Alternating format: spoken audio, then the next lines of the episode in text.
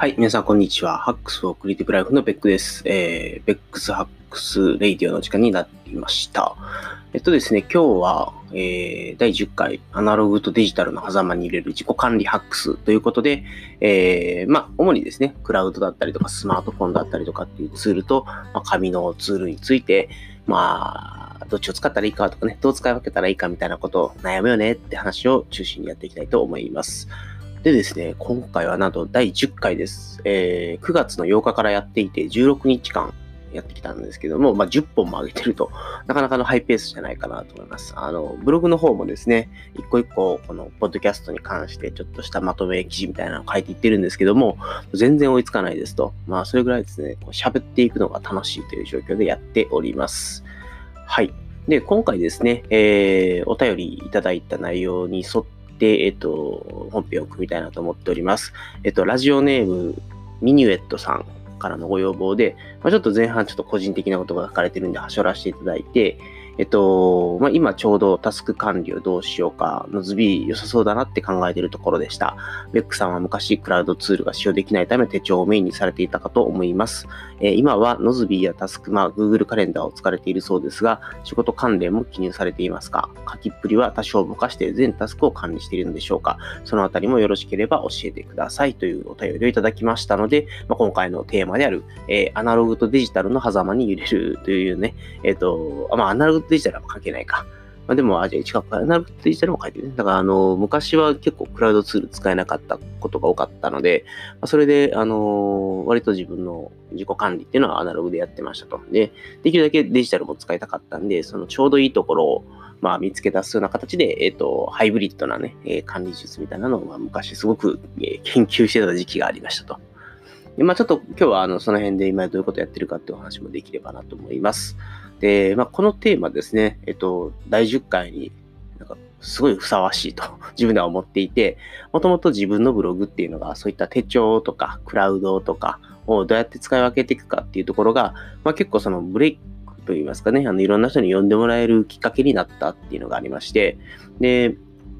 あの、仕事の手帳術っていう本を、あの、たまにお便りくれる倉下さんですね、にと一緒に書いたんですけれども、まあ、その本もですね、結構売れまして、えっと、売れましてって言ったらね、やらしいな。えっと、その本も結構人気が出まして、やっぱりあの、すごいですね、手帳とか、その手帳と、えー、まあ、デジタルツールですね、あのスマホとか、えー、ま、いわゆるクラウドツールと言われるようなものをどう使い分けていくかっていうところは、もう本当に僕にとっては一つ大きな、こう、僕のコンテンツのなんですかね、えっ、ー、と、特徴的なコンテンツと言えばいいのかな？はい、だと思っているので、えっと、非常に第10回に良かったなと思っております。えー、ミニエットさん、ありがとうございます。はい。えそれではですね、えっと、本編といいますか、えー、お題に入っていきたいんですけれども、あの、まずデジタルとアナログのせめぎ合いということで、デジタルとアナログって言ったら、デジタルと、えーデジタルデ、ジタルとアナログのせめぎ合いですね。えっと、まあ、昔からですね、えっと、手帳とクラウドのどっちを、まあ、どう使ったらいいかっていうことを、まあ、すごく悩んでたと言いますか、えっと、これはね、まあ、おそらくなんですけど、我々世代はというと、あの、あれなんですが、あの、昔ですね、ライフハック初期といいますか、僕らが社会人になった頃って、あのスマホがなかったんですよね。15年、14年前なので、スマホがなかったんですよ。で、えっと、唯一あったのが、あの、Windows モバイルっていう、まあ、今はなき、今も Windows 10がモバイル OS であるんですけども、ほぼ Windows OS で、えっと、モバイルから駆逐された状態ですと。その Windows OS の、えっと、モバイル版っていうのがあって、それの、えっと、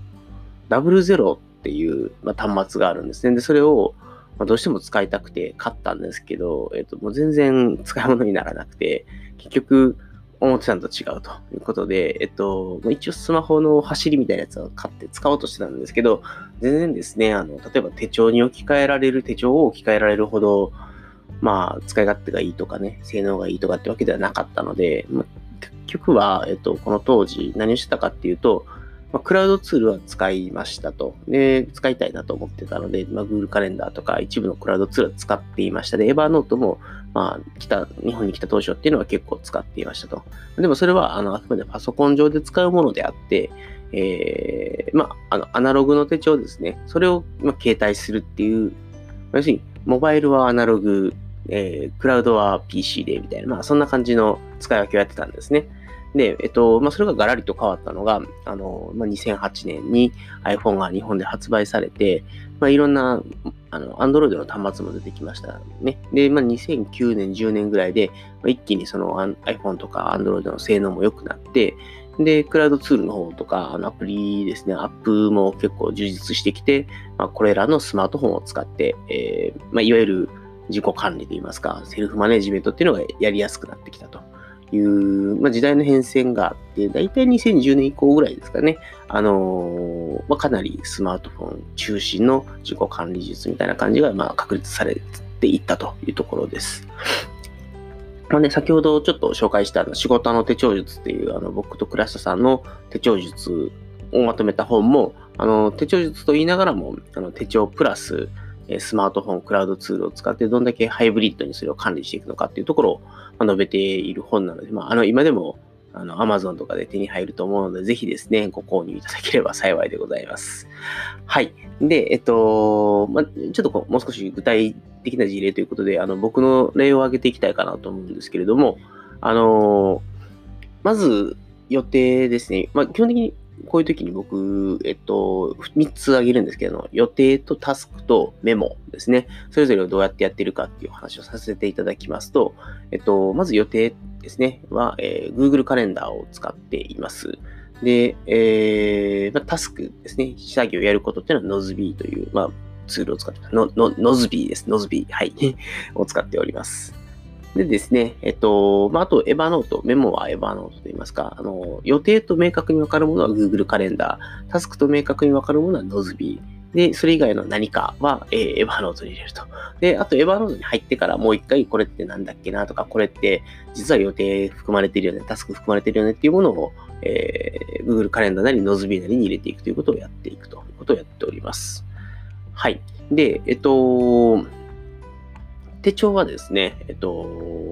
まあ、今も実は使っていて、えっと、どっちかというとメモと感情の吹き溜まりみたいな感じになってます。あの、使わない日も全く使わないんですけれども、あの結構ですね、今日何やるんだっけな、みたいなのを思い出しながら、洗い出しに使ったりとか、あるいは、あのまあ、ずっと置いておいて何かこれは忘れたくないと思って、微暴録として書いておくとか、あの思いついたアイデア書いておくとかで、まあ結構、あの、割とですね、自由な使い方といいますか、もう昔は手帳に何でも書くっていうことをやってたんですけど、今はあの手帳はま必要な時に、まあ、メモが、メモ帳代わりに使うということが多いかなと思います。で、あとは、あの、手帳のいいところって自分の考えをですね、パーッと書き出したりとか、えっと、まあ、まず今言った今日やることなんだっけって書き出したりとか、もやもやしてる時とかに、えっと、今何悩んでんやっけとか、これどうやったら解決できるんやろうみたいなのを、まあ、思考を整理するときとか、あの、何かしら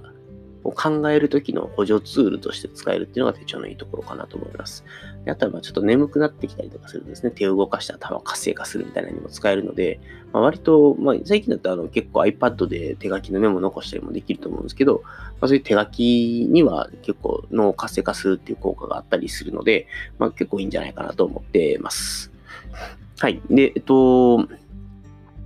そうですね。あの、もう一個手帳の効能を上げておくと、えっと、楽しかった思い出とかをですね、え、手帳に貼り付けておくということをやると、あの、まあ、結構パラパラと過去を見渡してみて、あ、この日こんなことあったんやなとか、あ、この写真すごいいいなとかね、あの、あ、そうそうか、そこの、あの、博物館の展示良かったよね、みたいなことを、あの、ペーパーアイテムから思い出すっていうことができるのも、まあ、手帳のいいところかなと。まあ、Google カレンダーとか Nozbe とかでね、そういう過去を振り返って何かを懐かしむみたいなことってなかなか難しいので、まあ、そこは手帳の良い一面かなと思っております。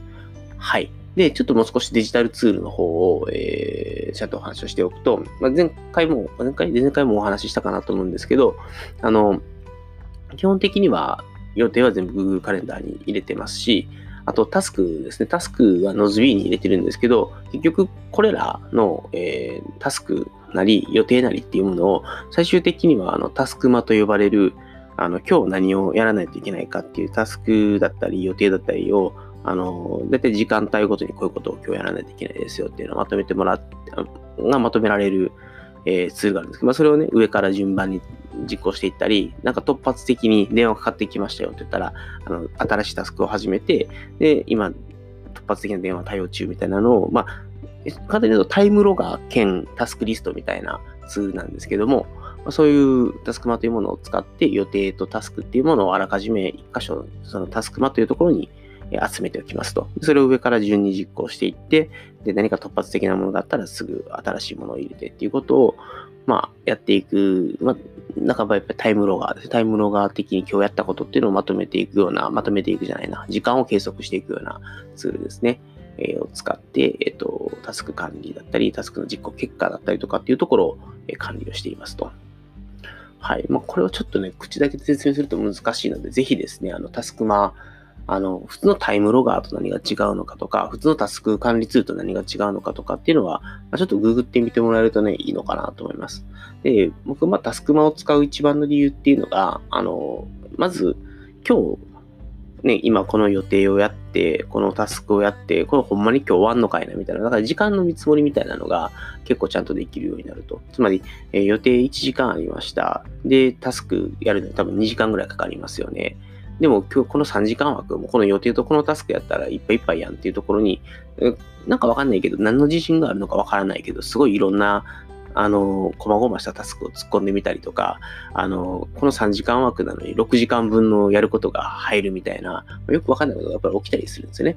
結構人って、あの、そういうのが、あの、正確に自分の中で、まあ、見積もりないにしても、大体これぐらいかかるかなっていう時間を、えー、考えながら予定というかね、予定とタスクっていうのを組み立てていくと、案外一日でできることの限界量に対して、あの、余計にと言いますかね、多めに突っ込んでしまっている自分がいるということに気づけますと。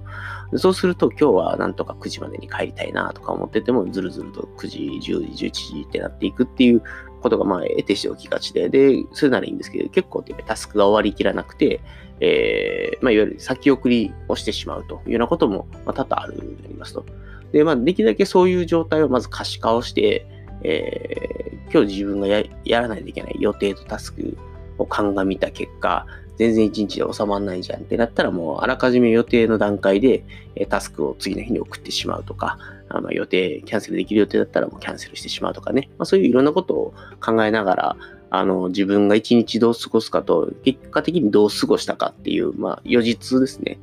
予定とタスクがもごっちゃ混ぜになった状態での1日の予実を管理できるっていうところが、まあ、すごくツールとして面白いと言いますかね。あの、なかなか、あの、この両方ですね、今日やること予定とタスクを列挙しておいて、今日どういうことをやるかっていうシミュレーションをまずできるっていうことと、それを実際にタイムロガー的に実行していって、えー、結果どうだったかっていう、その両方が管理できるっていうツールって他になかなかないので、まあ、タスクは僕、すごくいいなと思っています。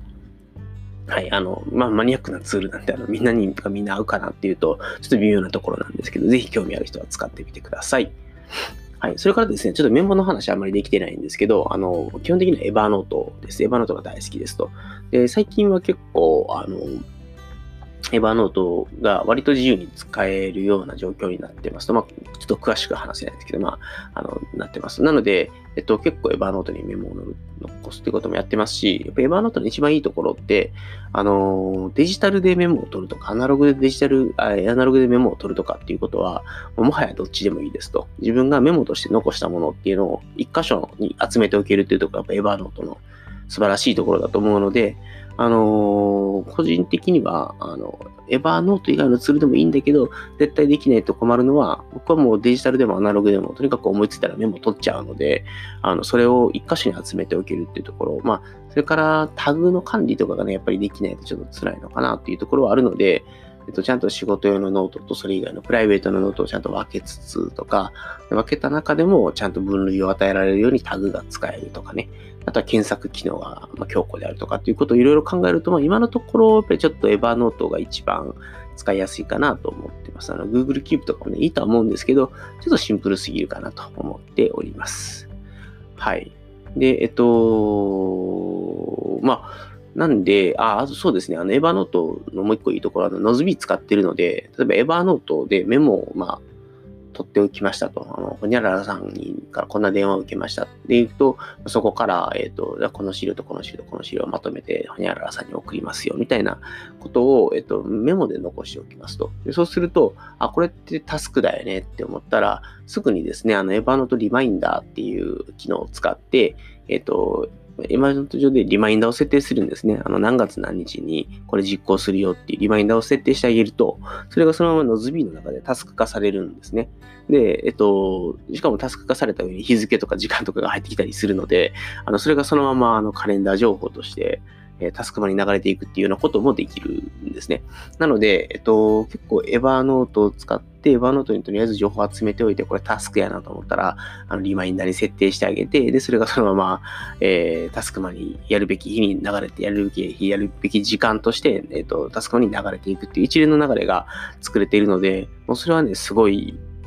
すごいね、えっと、まあ、どっちかというとエヴァーノートを中心に考えたときに、あるいは、まあ、ノズビーを中心に考えたときに、非常に良いエコシステムだなと思っています。まあ、詳しく知りたい人はね、ぜひ、あの、話しかけていただくなり、今度はあの、ブログでもちゃんと書こうかなと思うので、あの、その辺また、今日話した内容とかブログでまとめていきたいと思います。はい。それではですね、えっと、まあ、今回、えー、あ、あ、そうだ、大事なこと言わせてた。あの、あれですよね。もともといただいてた、あの、ご質問、えー、仕事関連も記入されていますかっていう質問に関しては、あの、ミニスさんからえっ、ー、と、ミニュエットさんからいただいているご質問ですね。えっと、ままずそうですね、クラウドツールが使用できない件については、ある程度、えっと、改善されましたっていうところがあります。で、えっと、手帳メインだったのは、今どっちかというと、クラウドスマホメインになって、手帳はどっちかというと補助的というか、どっちかというと自分の感情のえっと、受け皿みたいな感じになっているのが今の手帳かなと思います。で、えっと、仕事関連ですね、記入してますかっていうのは、まあ、記入はしています。で、えっと、ぼかしてますかっていうところに関して言うと、あの、結局自分が理解できるように、えー、書くので、自分だけが理解できればいいやっていう感覚で書くので、あのー、これを読んでも多分大半の人は意味がわかんないだろうなっていうような書き方をしてます。これ多分昔からの癖であんまり細かい話を書きすぎて、えっと、後でセキュリティ事故になったら困るっていうのがあって、まあ割とぼかした書き方をするようにしています。はい。まあ、まあ、ただ、まあ、得て何か暗号化したりとかってことをやってるわけではなくて、あくまで、あの、主語なんやねんとか、これどこ行ったらええねんみたいな情報、一番肝心な情報が抜けてるみたいな。それはあの自分が後で例えば、この日、時間帯に誰々さんと打ち合わせをしますよっていうことで、詳細は、あの、もうそこを見るんではなくて、一回アウトルックに飛ぶとかね。まあそういうちょっと、あのー、リマインダー的な使い方をえー、クラウドツールではやっていて、で、あまりそこを見て全ての情報がわかるっていう状態にしてしまうと、あのセキュリティ上怖いのでっていうので、えっと、最終的には他の会社のツールにを参照するみたいなことをやって保管するということをやっていますと。まあ、これで大体あれですかね、ご質問の回答になってるかな。まあ、ただ、えっと、管理してるのは全タスクですかと言われれば全タスクだし、すべての予定を、えー、今、クラウドツール上でも管理してますと。ちょっとあのクラウ会社の方でも今、クラウド的な感じになってきているので、まあ、それをちょっとした連携の方法みたいなのもあって、そんなに手間はかけてないんですけれども、まあ、できるだけクラウド上だったりとか、あるいは、えっと、スマホ上で全部見れるようにしておいて、でただ、えっと、仕事関連の情報を事細かに書くっていうのはこういうのでぼかしてますよというのが、えっと、ミニエットさんへのご回答になるかなと思います。はい。それではですね、えっと、小話ですね。えー、最近ですね、えー、他のポッドキャストを頭に聞くということをやっています。もともと自分がポッドキャスト始めるまで、一時期めっちゃ聞いてた時期もあったんですよ。新刊 JP っていう、あの、新刊ラジオか、新刊ラジオっていう番組があって、あの、矢島さんっていうね、えっ、ー、と、人がパーソナリティをやってるこのブックナビゲーター矢島っていう人がいたんですけどね、その人がやってた頃の新刊ラジオをむちゃくちゃ聞いていた時期もあって、あまりにもファンすぎて、えっ、と、矢島さんの、えー、違うな、えっ、と、矢島さんの、じゃないな、えっ、と、矢島さんともう一人、その石橋さんっていう人が一緒に、あの、プレミアムっていう、有料のポッドキャストも始めていて、で、それもめっちゃ聞いてましたと。で、やっぱり、えっ、と、まあ、その時代って結構ラジオで、ラジコとかがまだあまりメジャーじゃなかったというかね、ラジコ出てきたばっかりで、えっと、最初は確かエリアフリーなかったのかな。で、えっと、もしかしたらすぐできてきたかもしれない。でも、あの、ラジオで FM802 を聞きたいと思ってたんで、それがちょっと最初できなかったんで、その期間はめちゃくちゃポッドキャストを聞いてました。で、えっと、まあ、最近また自分がポッドキャストを始めたっていうのもあって、いろんな人のポッドキャストを聞いてるんですけれども、あの、先ほど言ったちょっと新刊 JP と言いますかね、新刊ラジオをやってる会社が、あのフィービーって、まあ今はフィービーじゃなくなって、あの、えー、あまあ、もう違うないと、もっと会社としてはオートバンクさんなんですけど、あのサービスとしてはオーディオーディオブック JP というサービスですね。昔 FeBe で今名前が変わってオーディオブック JP なんですけども、まあ、そのサービスの広報をやられている佐伯さんが、佐伯さんという、まあ、非常にあの美人広報さんがいるんですけども、えー、その方があの昔からやっているゆとたわっていう、えー、ポッドキャストをやられているんですけど、それがですね、むちゃくちゃ面白いんですよ。えっと、そもそも正しくはタイトルとしては、えっと、ゆとりっ子たちのたわごとっていうあの、ポッドキャストなんですけど、まあ、僕もともとこのポッドキャストから入ったわけじゃなくて、佐伯さん知り合いだったっていうかね、まあお友達なので、えー、聞かせてもらったんですけれども、もうこれがほんまに面白いんですね。で、もうこれを聞いた後になんで自分の番組はつまらないんだと、ちょっと身につまされまして、これはちゃんと僕の番組をもっと面白くせないかんぞというふうに、えー、思ってる次第ですと。で、ちょっと今度ね、佐伯さん、ぜひ、えっ、ー、と、ゲストでね、えっ、ー、と、参加してもらって、あの、いろいろお話してもらいたいなと思うので、あの、面白いポッドキャストの作り方をですね、ぜひ聞いてみたいなと思います。はい。で、えっと、まあ、このね、ポッドキャスト何が面白いかっていうと、このね、お二人、お二人でやられてる番組さんのかりんさんと佐伯さん、佐伯さんは、えっと、ほのかさんでっていうんですけど、かりんとほのかみたいな感じでやってるんですけど、あの、二人とも結構ですね、あの、言葉のチョイスといいますか、話を聞いてて、この二人頭いいなと思うんですよ。めちゃくちゃ言葉のチョイスがこう交渉なんですよね。おその言葉日常的で使わんぞみたいな、あの意味はわかるけど、あの、教科書でしか読んだことないみたいな言葉がバンバン出てくるんですよね。で、めっちゃ交渉なんですよ、言葉のチョイスが。で、ただ、いい意味ですごい抜けてるというか、まあ、あの、簡単に言うとね、これ、大阪のノリで言うと、すごいアホな解放されてるんですよ。で、これもね、本当に最上級の褒め言葉なんですけど、あの、ほんまにね、面白い。あの、この掛け合いがね、ま、間も絶妙だし、えっと、なんだろうな、やっぱり友達だからなのかな？すごい長い付き合いだからなのか、非常に呼吸もね、ぴったり合ってて、で、二人ともよくこんなにボケ倒すな、みたいな、どっちか突っ込めよ、みたいなの思いながら、あの、すごいニヤニヤしながら聞いてしまった。なので、通勤時間にね、聞くとね、ちょっと笑いそうになってやばい、面白、面白さと、この独特の雰囲気があるので、あの、ゆとタワーですね、ゆとりっ子たちのたわごとっていう、えポッドキャスト、ぜひ面白いのでですね、皆さんも、えー、と聞いてみてはいかがでしょうかと。あの、非常に笑える笑える、笑えるっていうのがいいのかなあの、面白い番組です。で、今度この佐伯さん、まあ先ほども言ったけど、ゲストで来てもらうっていうちょっと話をしているので、あのー、非常に楽しみなんですけど、で多分、あの、僕が知ってる佐伯さんめちゃくちゃ真面目な方なんですね。で、えっと、まあ今まで、あの、結構オーディオブック JP、まあ、PB 時代も含めて、いろんなイベントを参加させてもらったりとか、あの、僕自身も発表の機会とかね、何回かいただいているんですけども、あの、まあ、そこっていうのを佐伯さん見てると、なんか全然違うんですね。もうめっちゃ真面目な人なんで、あの、あまりのギャップに、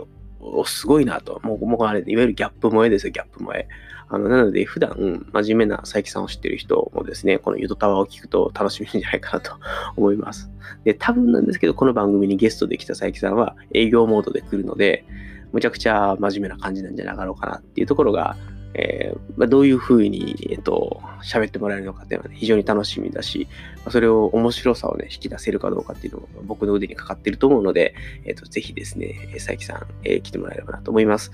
で、あと、あの、今、いろんな人にコラボの打診をですね、していまして、コラボ、ゲスト参加の打診をしていまして、多分この先、半月、1ヶ月ぐらいの間に、少なくとも5、6人は、あの、ゲスト参加した番組をお届けできるんじゃないかなと思ってます。で、まあ、誰が来るかはね、あの、その時々で、えっと、こう、交互期待だとは思うんですけども、あの、まあ、佐伯さんだけまずは、あの、えー、公開しておこうかなという形で、あの、他の人はちょっと秘密にしておきます。あの、当日といいますかね、あの、配信された時に、あ、この、こんな人がゲストで参加したんだとかね、誰やねん、こいつっていう人も多分いると思うんですけど、あの、いろんなクラスターですね、あの、ライフハックだけにかわらず、自分の周りの人たちも含めていろいろ巻き込みながら、えー、番組を作っていければなと思っておりますので、えー、ぜひですね、お楽しみにいただしていただければなと思います。はい。最後、お便りコーナーですね。えー、お便りコーナーですけれども、えっと、ハッシュタグ、レイディオハックスの方に、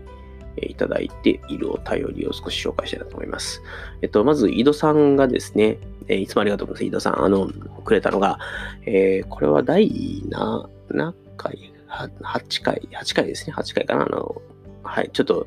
だいぶ、こう、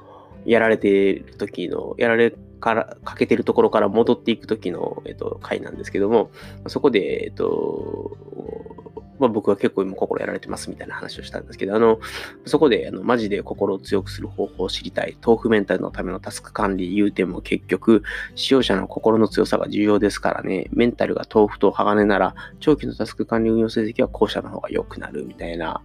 で、あと、北さんの方が泥沼だと思いますが、もがいている社会人が他にもいることが分かって安心ということで、まあまあ、本当にね、あの、まあ、多分我々ぐらいの世代ってもうプレッシャーにさらされて、あの、結構メンタル的に辛いみたいなのはよくある話だと思いますと。で、まあ、心を強くす方法もね、一応何個か僕の中でやってきたこともあるので、もしかしたらどこかで少しご紹介できればなと。まあ、ちょっと次のテーマにするかわからないですけど、はい、えっと、またこういったテーマについてもお話できればなと。で、あとはまあ、井戸さんもね、結構大変なのは、いつも Twitter とか Facebook 上でま伺っているので、ぜひですね、えっと、今度井戸さんにも、あ、公開してた井戸さんもゲストで来てもらって、あのその辺のね、サラリーマンあるあるみたいなのをお話できればなと思います。